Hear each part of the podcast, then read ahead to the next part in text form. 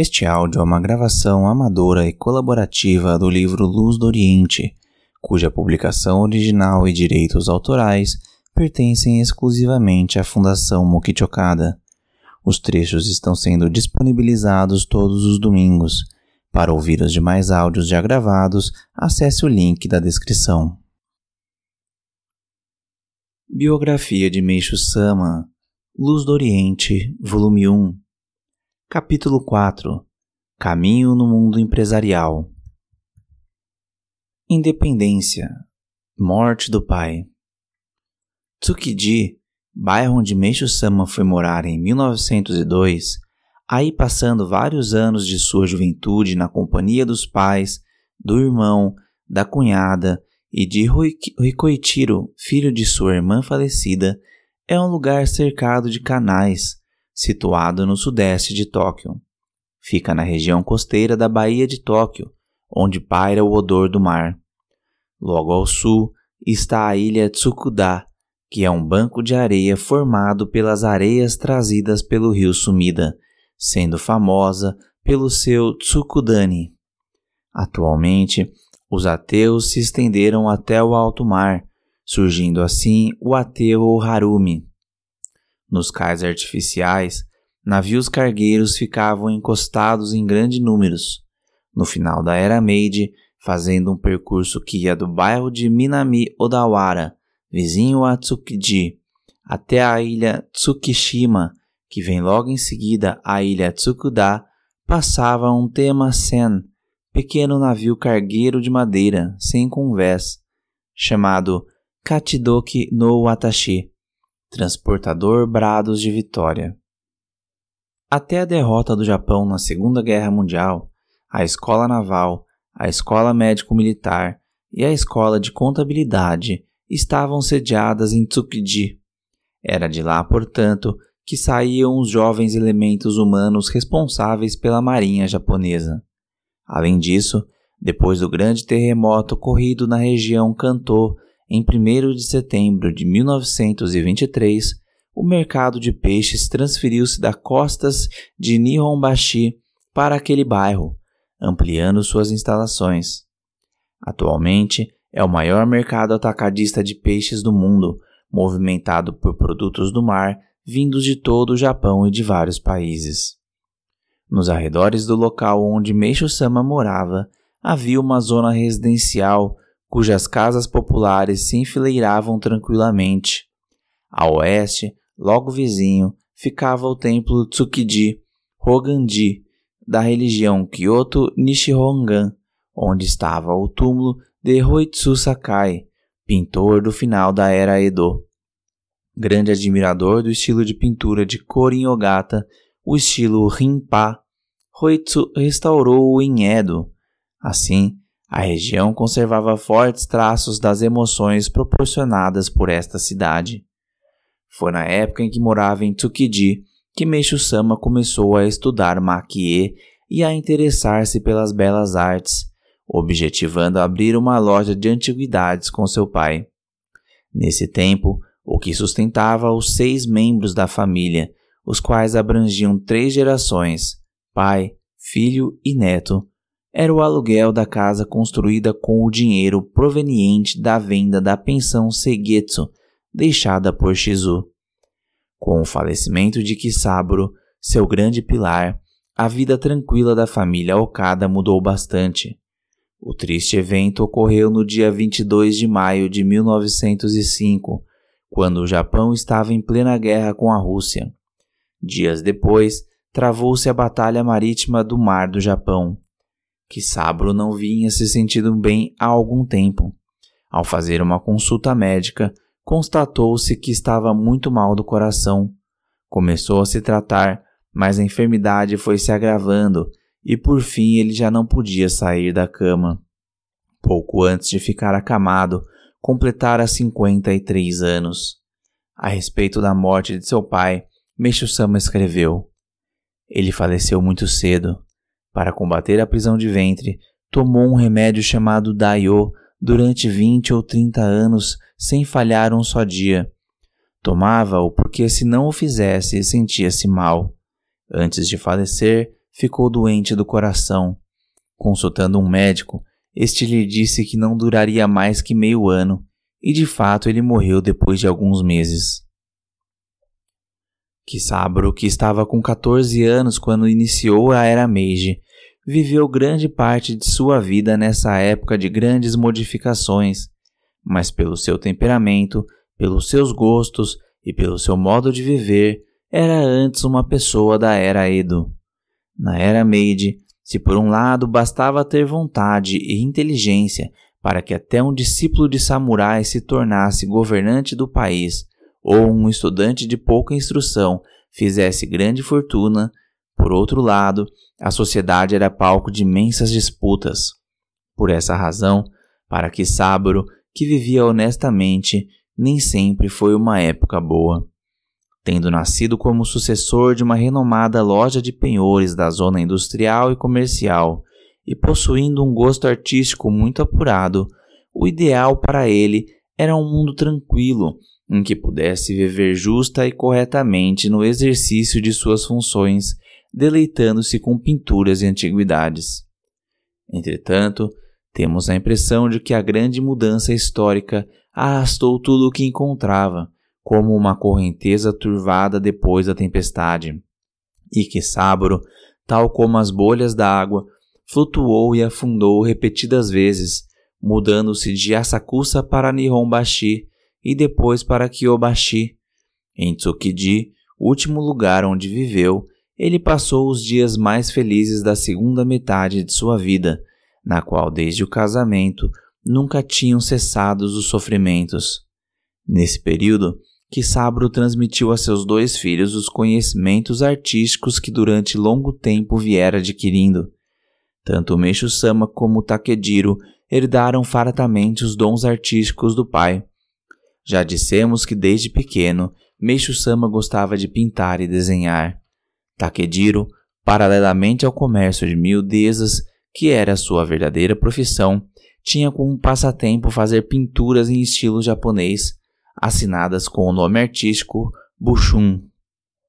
Kisaburo reconheceu a habilidade de seus filhos, desenvolveu-a e incentivou-a, mas infelizmente deixou este mundo sem poder esperar pelo grande sucesso que eles viriam a obter. Como pai, não apenas transmitiu seu temperamento artístico ao sangue dos filhos, como também soube entendê-los perfeitamente quando eles cresceram e quiseram dedicar-se às belas artes. Foi também um bom orientador no tocante à abertura da loja de antiguidades. Deu grande apoio aos filhos que o amavam mais que a qualquer outra pessoa. Justamente por isso, quando ele faleceu, a tristeza de Meixo Sama foi muito grande e nunca passou. Loja de Mildezas Corindô Antes de falecer, Kisabro deixou de herança para o filho mais velho a casa alugada e, para o mais novo, a quantia de 3.500 ienes como capital para ele fazer a sua vida. Essa quantia, vertida para os preços vigentes em 1980, equivale aproximadamente a 8 milhões e 500 mil ienes. Graças ao amor e aos cuidados do pai, Meishu-sama não ficou em dificuldades no que se referia ao capital para abrir a loja de antiguidades. Entretanto, agora que Kisabro já não existia, administrá-la sozinho, com tão pouca experiência, parecia-lhe simplesmente uma aventura. Não tendo conseguido tornar-se pintor e vendo também fechado o caminho dos negócios, que deveria ele fazer? Com certeza, olhando para o céu, sentia vontade de gritar bem alto. Assim, diante da contingência de escolher um caminho na vida pela terceira vez, Meixo Sama se viu completamente perdido. Um dia, um conhecido que frequentava assiduamente a sua casa veio visitá-los e disse: Na rua Nishinaka, no bairro de Oke, está havendo uma loja de miudezas. Vocês não estão interessados? Essa pessoa merecia confiança e o local era muito bom. A rua citada ficava paralela à Avenida Ginza, grande artéria que ia de Nihonbashi até Ginza e que, por sua vez, ficava paralela à rua Higashinaka. Era uma zona comercial de grande movimento. As lojas de miudezas vendiam batom, pó de arroz, pentes, adornos para cabelo e etc. Indeciso, alegando que não entendia nada sobre o assunto, Meixo Sama recusou o oferecimento, mas sua mãe, que estava presente, incentivou-o. Não se preocupe, cuidarei do que você não souber. Não acha melhor começar por uma loja de miudezas do que por uma loja de antiguidades que é muito mais difícil de se administrar, especialmente agora que seu pai faleceu? Movido pela perspectiva de ajuda da mãe, Micho Sama decidiu-se, adquirindo os direitos sobre a loja. Pouco depois, mudou-se de Tsukuji para o bairro de Oke, onde ela estava situada. Isso se deu após a realização do ofício religioso de 49 dias do falecimento de Kisaburo, quando fazia pouco tempo que a vida da família Okada voltara à normalidade. O local corresponde atualmente à rua que corta Yaesu, quadra 2, no distrito de Chiuo e Kyobashi, quadra 2. Ficava num centro comercial muito próspero, cercado pela rua Canal Sotobori, que passava em frente à estação de Tóquio, e pela grande avenida onde estavam situadas a loja Takashimaya e a matriz da loja Maruzen. Era um local de excelentes condições para o comércio. Nessa época, o canal Sotobori ainda não havia sido aterrado, e à sua margem passava o bonde municipal da linha Sotobori. No início do verão, ao sentir a brisa refrescante que soprava da superfície da água para as janelas abertas de sua casa, certamente Meixo Sama punha-se a pensar nos tempos do castelo de Edo. A loja era uma pequena casa alugada, com uma entrada que media aproximadamente 2,7 metros. Justamente por isso, parecia mais acessível para as compras descontraídas das senhoras e moças das redondezas. Meixo Sama deu-lhe o nome de Corindo, em homenagem ao pintor Korin Ogata, cujas obras ele admirava há muito tempo, considerando-as como manifestações da mais elevada arte. Mesmo ao aprender maquiê e criar as suas próprias obras, Meishu Sama tinha por objetivo vivificar a arte de Korin na atualidade. Assim, quando abriu a loja de miudezas, concretizando o desejo acalentado há tantos anos, colocou à venda suas obras de maquiê e deu ao estabelecimento um nome tirado do nome daquele pintor. Meixo Sama acordava bem cedo, fazia a limpeza da loja, saía para comprar mercadorias e depois que voltava, começava a atender os fregueses. Era assim todos os dias. No início, como se tratava de um campo completamente desconhecido para ele, sentia-se inseguro e nem sequer sabia o nome e a finalidade dos produtos. Uma loja de miudezas vende as mais variadas mercadorias, desde produtos de beleza até bijuterias, e ele não conseguia decorá-las todas. Entretanto, com a ajuda de sua mãe, pouco a pouco foi se inteirando de tudo. Sempre cumprimentava amavelmente os fregueses, até mesmo aqueles que vinham comprar um simples vidro de óleo de cabelo ou uma fitinha.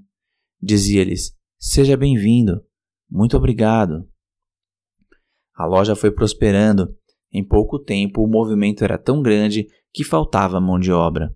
Então, Meishu-sama empregou Ume, filha de Gentaro Takahashi, dono de uma barbearia da vizinhança que fora frequentada por Kisaburo.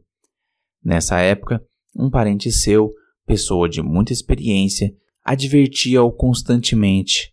A propósito dessas advertências, Meishu-sama escreveu: ele dizia: Um indivíduo tão honesto como você nunca vai conseguir sucesso neste mundo.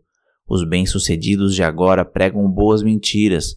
Portanto, é preciso que você proceda de acordo com o um método triangular.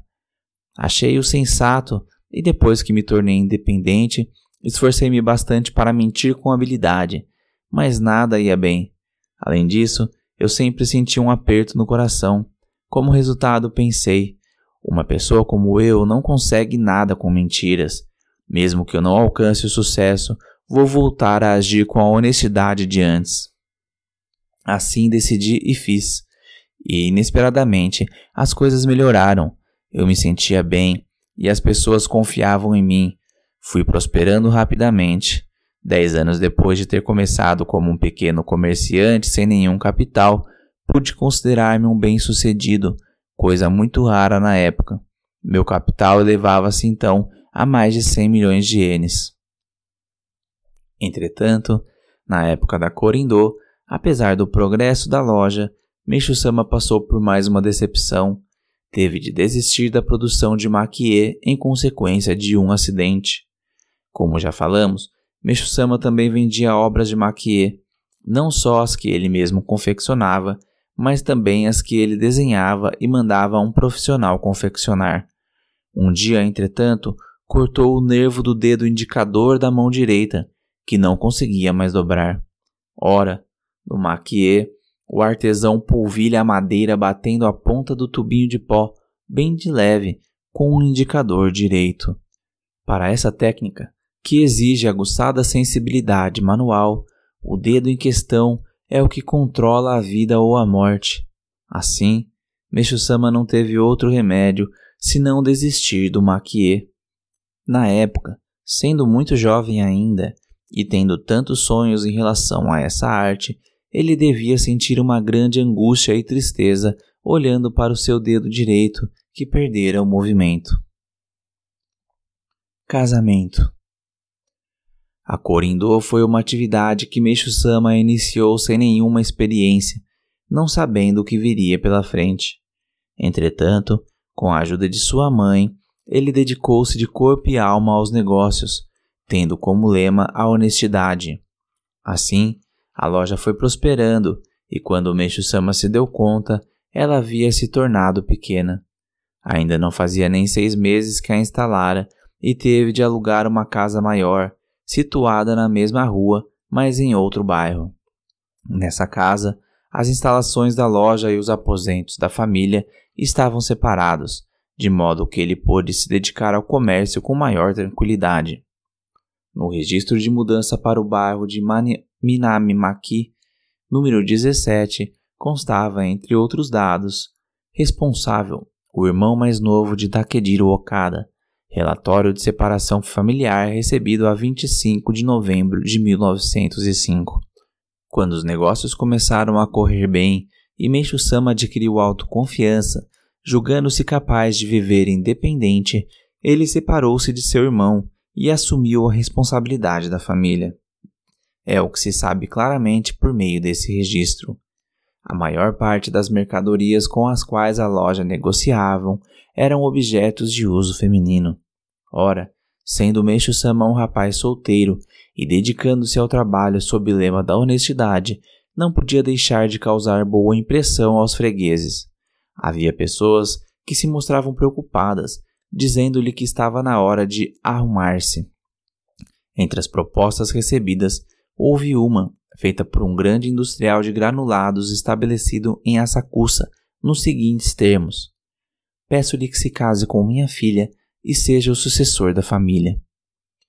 Essa proposta fora motivada pelas grandes orelhas de Meishu-sama, pois se acreditava que as pessoas de orelhas grandes têm um destino afortunado. Entretanto, ele recusou-a, dizendo: Eu não vou me casar para ser herdeiro de ninguém. Vou ser independente e formar a minha própria família. O parente seu que estava servindo de intermediário ficou muito decepcionado com essa atitude. Pouco tempo depois, Gentaro Takahashi apresentou-lhe Taka Aihara, uma parente sua, cuja família era da cidade de Yokohama, no estado de Kanagawa. O pai dela, Fusakichi, havia sido lutador de sumô quando jovem, mas na época era dono de uma loja de arroz. Tori, a mãe de Meshu-sama, gostou muito da moça e o casamento ficou resolvido. Eles se casaram em junho de 1907, depois do ofício religioso de três anos de falecimento de Kisaburo, tendo por padrinhos o Sr. Takahashi. Meishu-sama contava 24 anos e Taka 19.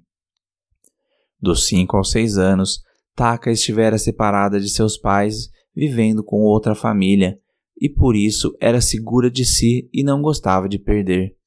Sendo a segunda filha dos proprietários de uma loja de arroz, aprendera, não teoricamente, mas na prática, o serviço de uma casa comercial, não perdendo para nenhum homem no que concerne a transações, admin administração e etc.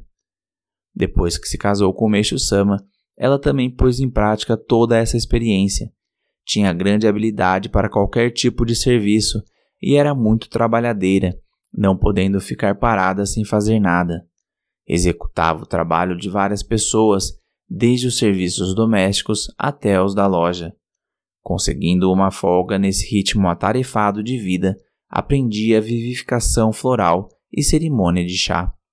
Era muito boa para os funcionários, chegando ao ponto de lavar-lhes a roupa, mesmo depois que o número deles aumentou em consequência do crescimento da loja. Eles, por sua vez, tinham tanta confiança em Taka que achavam mais seguro entregar-lhe suas economias para que ela as guardasse do que deixá-las em seu próprio bolso. Sem se irritar, ela recolhia o dinheiro e colocava-o no cofre. Foi graças à valiosa ajuda de Taka que Meishu Sama, em apenas 10 anos de comerciante, pôde obter um sucesso tão grande como fabricante e atacadista de miudezas. Comércio por atacado. A loja Okada. Ampliação dos negócios. Em fevereiro de 1907, aproximadamente um ano e meio depois que inaugurou a loja de miudezas Korindo, Meishu Sama reformou sua casa, situada no bairro de Minami-maki, em Kyobashi, para usá-la como loja, e aí iniciou o comércio por atacado. Na época da Korindo, ele negociava com cosméticos e adornos, mas desta vez abriu uma loja exclusivamente de adornos. Loja Alcada, atacadista de adornos feitos com carapaças de tartaruga e metal. A Corindô, que começara a funcionar sob a direção de um amador, foi prosperando e certamente por isso Meixo Sama adquiriu certa confiança em si mesmo. Entretanto, não fazia nem dois anos que estava no ramo, e além do mais, agora já não se tratava de uma loja de miudezas a varejo, mas de uma loja atacadista. Para ele, que devido à doença era tímido e cauteloso, isso representava uma grande aventura, semelhante a uma aposta. Estava se lançando a uma disputa que certamente uma pessoa comum evitaria por não ter muita segurança quanto ao sucesso relembrando as histórias que havia lido na revista Jitsugyo no Nippon sobre o êxito de grande número de empresários, Meishu-sama deve ter pensado: não vou ficar como um pequeno comerciante, hei de vencer na vida. Durante o tempo em que administrava a loja de miudezas, provavelmente ele traçara diversos planos e se decidiu iniciar o comércio por atacado, o que à primeira vista parecia uma atitude impensada foi porque viu perspectivas de sucesso. Sobre essas perspectivas, não nos resta nenhum escrito de Meishu Sama, mas podemos pensar em pelo menos três. Uma delas é que para tornar-se atacadista, ser-lhe-ia preciso, logicamente, ter um grande capital de giro, e ele tinha meios de conseguir esse dinheiro. Em segundo lugar, baseando-se principalmente nas orientações recebidas de seu pai e no aguçado senso de beleza que adquirira, o Meishu-sama estava certo de conhecer o que era mais adequado em matéria de adornos femininos. A terceira razão é que ele havia conseguido um colaborador excelente chamado Kinzo Kimura. Kimura era natural de Shizuoka, tendo se mudado posteriormente para Tóquio. Fora muito bem educado e viera treinando no comércio desde menino. Na época, ainda não completara 20 anos, entretanto, já ocupava o cargo de subgerente da loja Nishiura, atacadista de miudezas localizada em Nihonbashi. Ia muito a Korindô para fazer entrega de mercadorias, e Meishu-sama sentia algo de extraordinário em sua personalidade e capacidade. Pouco tempo depois, a loja Nishiura faliu e ele foi trabalhar na loja Okada. Dado o cargo que ocupara, Kimura tinha farta experiência no comércio por atacado.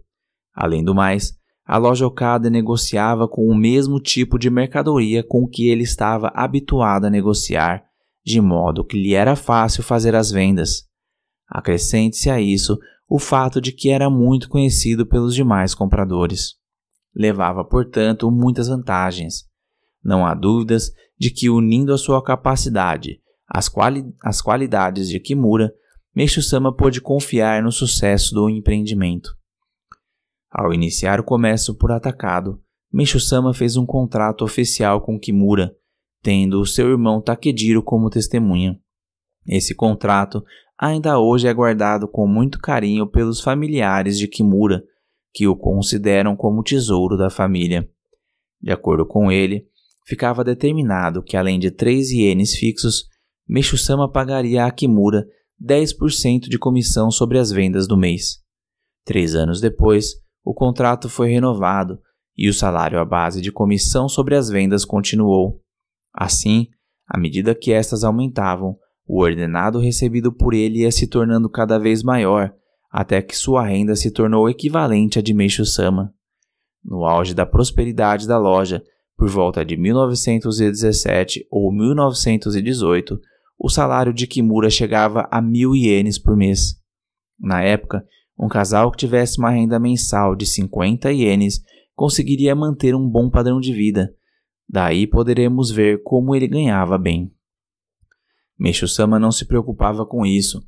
Pelo contrário, ficava alegre e sempre dispensava um ótimo tratamento a Kimura. Este, por sua vez, correspondendo a tal sentimento, servia-o da melhor forma possível. Ao voltar para casa, costumava falar aos familiares sobre o dono da loja, e dizem que de suas palavras afluía o respeito que nutria por ele, pois nessas horas sempre endireitava sua postura e falava com muita seriedade. Tinha essa atitude não só porque recebia um tratamento especial, mas porque admirava o caráter humanitário do patrão, sobretudo a grandeza de sua personalidade calorosa e seu apurado senso de beleza. No início, o emblema da loja Okada era um MO, primeira sílaba de Mokichi, prenome de Meishu-sama, dentro de um círculo, e por isso também chamavam o dono do estabelecimento de Sr. Marumo. Durante algum tempo, ele ainda conservou a loja Korindo, que deixara por conta de sua mãe e de Ume Takahashi. Mas depois que a casa atacadista começou a crescer, se deu a Takahashi os direitos daquela sem lhe cobrar nada, como agradecimento pelo trabalho que ela realizara até então. Quando Meishu-sama abriu a loja Okada, em 1907, fazia dois anos que terminara a guerra do Japão com a Rússia. Vencendo o grande império russo, que abrangia dois continentes, a Europa e a Ásia, a reputação internacional do Japão subiu de repente. O pequeno país asiático passou a ocupar uma posição equivalente à da Inglaterra França, Alemanha, Estados Unidos e Rússia, e seu poderio cresceu a ponto de ser considerado igual ao das grandes potências. Por outro lado, a Grande Guerra, na qual foram mobilizados um milhão de soldados e gastos 1 bilhão e 700 milhões de ienes em dinheiro da época, pressionou muito a economia japonesa, que estava em vias de modernização. No campo, os agricultores sofreram um duro golpe, perdendo mão de obra, pois muitos homens foram enviados para a guerra. Ao contrário, portanto, do que aconteceu no caso do conflito com a China, dez anos atrás, a vitória na guerra contra a Rússia não trouxe como resultado o melhoramento da situação econômica. O país estava em crise e a junção de empresas foi se tornando inevitável. Assim, os grandes grupos econômicos, como a Mitsubishi, a Mitsui e outros, iam consolidando a sua posição, enquanto a vida do povo em geral não era nada fácil. Apesar dessa situação, a loja Okada alcançou um progresso surpreendente, graças à extraordinária capacidade de administração de Meishu-sama, aliada ao senso de beleza que ele possuía. Criação de bijuterias. Desde que machucou o dedo, Meishu-sama nunca mais fabricara nada, mas utilizando sua experiência, dedicava-se à pesquisa do desenho de pentes e outros adornos para cabelo. Enviava esses desenhos a um profissional para ele fabricar os objetos, que depois de prontos eram colocados à venda. Em abril de 1909, dois anos após ter começado o comércio por atacado, expôs um adorno para cabelo, representando a loja Okada, numa exposição de artigos infantis promovida pela loja de roupas Mitsukoshi, com a finalidade de ampliar sua clientela entre o povo. Na era Meiji, objetivando incentivar a indústria, foram realizadas diversas exposições centralizadas no governo e nos órgãos regionais. Com o passar dos anos, elas se transformaram numa espécie de comemoração. A exposição a que nos referimos acima foi promovida para fins comerciais. Consequentemente, colocar objetos nela era para o produtor uma oportunidade de testar a sua capacidade. Ser premiado significava mostrar à sociedade o poder de suas mercadorias, uma oportunidade única, portanto. Tratando-se de uma exposição de artigos infantis, poder-se-ia pensar apenas em brinquedos, mas nela se expunham roupas, adornos e outros artigos de utilidade para crianças. Quanto à qualidade, eles não diferiam nem um pouco dos artigos para adultos. Nessa exposição, onde foram expostos 1.835 objetos, Meixo Sama e mais 49 pessoas receberam um prêmio de bronze.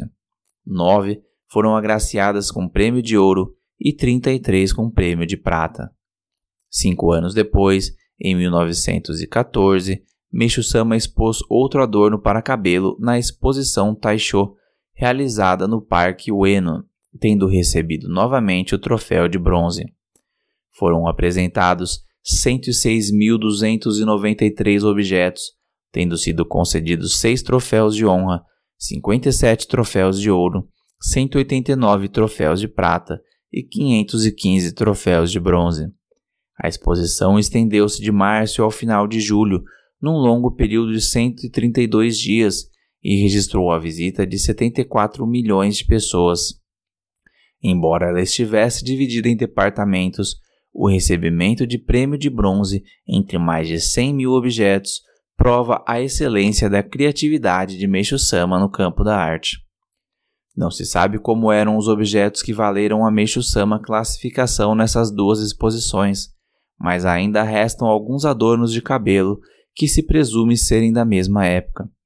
Os desenhos são muito variados, mas num deles foi utilizada a técnica denominada fukurin, que consiste em enfeitar com metal a borda do objeto. No adorno em questão, existe uma placa de metal esculpida com desenho de flores. É a técnica usada na tigela Tenmoku, cujas bordas são cobertas com ouro ou prata. Os pentes margeados de dourado, brilhando intensamente, deviam formar um contraste muito harmônico com os cabelos negros das mulheres. Durante os 15 anos, que vão de 1909 a 1923, Meixo Sama criou inúmeros objetos de adorno, na maioria objetos inéditos, com novos detalhes, em que ele utilizava a tradicional técnica do maquie e a técnica denominada raden. O sucesso das criações dessa época pode ser comprovado por três fatos. Primeiro, restam dezenas de objetos projetados pelo próprio Meixo Sama. Segundo, preservam-se os certificados da obtenção de prêmio de bronze nas duas exposições a que ele concorreu.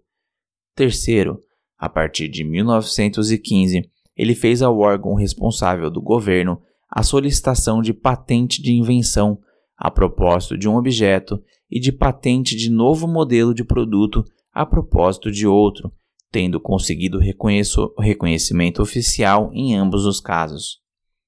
Nos textos relacionados a esse assunto, especialmente os que estão arquivados pelo Instituto de Patentes, sediado em Toranomon, Tóquio, constam detalhes como a data, o material e o processo de fabricação dos objetos, detalhes esses que atualmente constituem dados muito preciosos. O documento mais antigo de patente de novo modelo de produto solicitada por Meishu Sama é o Shin M. Shikikushi, pente no novo estilo M, registrado em 25 de janeiro de 1915. Segundo esse documento, o pente é feito da seguinte maneira: desenhe-se uma flor de cerejeira ou crisântemo numa placa de metal, na qual se bate bem forte, deixando os traços do desenho. Procedendo-se assim, a flor fica em alto relevo. Depois, coloca-se areia e pó de ouro e prata na parte que ficou rebaixada, pinta-se e prega-se num pente de madeira ou carcaça de tartaruga. É uma simplificação da técnica do maquiê aplicada no metal. Nas obras dessa época, também foi usada a técnica chamada Heidatsu, além das técnicas Raden, que utiliza conchas e fukurin. Na primeira, cola-se em cima da laca uma placa de ouro, prata ou outro metal. A Kikori Makie Suziribako, por exemplo, da autoria de Koetsu Honami e propriedade da Igreja Messiânica Mundial, é muito famosa como obra-prima do gênero. No desenho da bela e aberta curva da tampa da caixa, vemos ainda um aspecto magnífico, os traços característicos da arte japonesa empregados pelo estilo Rinpa. Através desse fato, podemos perceber que Meishu-sama aprendera e assimilara o estilo de Korin Ogata não de forma superficial, mas profunda. Na época, existiam em Tóquio tradicionais lojas de miudezas que vendiam por atacado, como as lojas Nishizawa, Ogawa, Miyamoto, Haneshigi e outras. Eram casas famosas que mereciam muita confiança por existirem há várias gerações. Entre elas, havia uma grande concorrência. Nesse meio, através de estudos e esforços, a loja Okada foi se sobressaindo pouco a pouco, embora experimentasse as agruras que toda loja nova experimenta. Acabou ocupando o primeiro posto no mundo empresarial. O grande segredo desse sucesso, que se pode considerar excepcional, eram os objetos inéditos que ela vendia. Micho-sama costumava dizer aos seus funcionários que a boa qualidade das mercadorias vendidas por uma loja era a chave para ela aumentar sua freguesia e ganhar-lhe a confiança. Não há dúvida de que essas palavras nasceram da sua autoconfiança e do fato de ter conseguido grande prosperidade em pouco tempo, através do seguido lançamento de novos produtos, todos eles de excelente qualidade. Micho-sama, que detestava imitar os outros, sempre procurava novas mercadorias, jamais negligenciando as pesquisas nesse sentido. Talvez por esse motivo, dizia-se que a moda vinha da loja Okada, quando as outras lojas, imitando-a, começavam a vender mercadorias parecidas, nela já estava sendo lançado um novo produto. Assim, a loja Okada estava sempre um passo à frente. Mas de onde Meishu-sama tirava as ideias para essas criações? É claro que ele procurava em jornais, revistas e livros, mas também utilizava como método prático de pesquisas os cinemas, as barracas de shows e o Yose. Sotaro Watanabe, funcionário da loja Okada, fala-nos sobre aquela época. O patrão, que chamávamos de Oyadi, além de ir ao teatro, era um assíduo frequentador de cinema. Sempre dizia às pessoas que trabalhavam na loja: Ontem fui ao cinema X, está passando um filme muito bom, não deixe de ir. Entretanto, nós achávamos que ele ia a esses lugares mais por interesses comerciais do que para se divertir. Eram 20% de interesse pelo cinema ou pelos espetáculos artísticos e 80% de interesse pela pesquisa de modelos para adornos de cabelo, vestes e etc. Ele ia muito, por exemplo, ao Cine Comparucan, situado em Shimbashi, cinema muito frequentado pelas geishas. Nessa, nessas oportunidades, ao mesmo tempo em que assistia ao filme, ficava observando os adornos de cabelos. Como seu olhar se fixava demoradamente no cabelo das mulheres, às vezes a recepcionista ficava desconfiada. Mas vejamos como eram os penteados femininos daquela época, os quais Meixo-sama pesquisava com tanto interesse. Depois que se iniciou a Era Meiji, acentuou-se cada vez mais a penetração da cultura ocidental no Japão. Em 1883, quando foi concluído o Rokumeikan, o interesse das pessoas pelo Ocidente tornou-se ainda mais forte.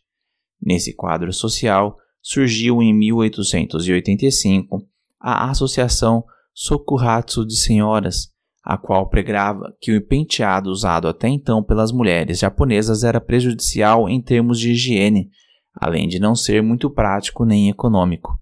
Por esse motivo, ela se empenhava bastante na divulgação do Sokuhatsu, um penteado novo, adequado ao clima de modernização que nos meados da era Meiji, começando pela classe elevada e pela classe média de Yamanote, dominou toda a sociedade. Esse penteado combinava não só com as vestes japonesas, mas também com as ocidentais, e tinha diversas formas: para as jovens, para as mulheres de meia idade, para as de classe elevada, para as zonas industrial e comercial, para as mulheres do povo em geral e para as gueixas. Variava também de acordo com a época. Na era Meiji, levantava-se o cabelo bem alto e vistoso na parte da frente. Já na era Taisho, o cabelo era mais baixo. Na segunda metade desta última, foi introduzida no país, proveniente da França, a técnica do secador de cabelo, entrando em grande moda os cabelos ondulados. Por outro lado, ainda era forte o apego aos tradicionais penteados japoneses. Na era Meiji, entre as senhoras casadas do povo em geral, e logicamente na zona industrial e comercial de Tóquio, chegou ao auge o penteado Ichogaeshi, em que o cabelo é dividido para os dois lados em forma de semicírculo. Dessa forma, em termos gerais, havia dois estilos de penteado na era Meiji e na era Taisho: o penteado tipicamente japonês e o Sokuhatsu, de influência ocidental. Ambos se subdividiam em vários tipos, de acordo com a idade, a profissão, a posição e o gosto das senhoras. Cada um recebia um nome diferente, os mais belos eram chamados de 203 Koti, nome de um campo de batalha da guerra russo-japonesa, onde o Japão teve um magnífico desempenho. Observando esses tipos de penteados, Meishu-sama pesquisava o adorno que combinasse com cada um. O senso de beleza que ele possuía foi empregado não apenas no desenho das mercadorias, como também na decoração interna da loja. Por ocasião da abertura da loja Okada, seu irmão Takediro abriu uma casa de miudezas em Ginza e mais tarde uma loja de bijuterias de metal. Quem fez a decoração das três foi Meishu Sama. Seu senso criativo chegava a ser comentado até mesmo pelas pessoas que trabalhavam no ramo. Depois da mudança das vitrines, por exemplo, feita uma vez por mês, as pessoas da vizinhança e aquelas que se dedicavam ao mesmo tipo de negócio diziam Parece que as vitrines do Sr. Okada foram mudadas. Iam então apreciar as novidades.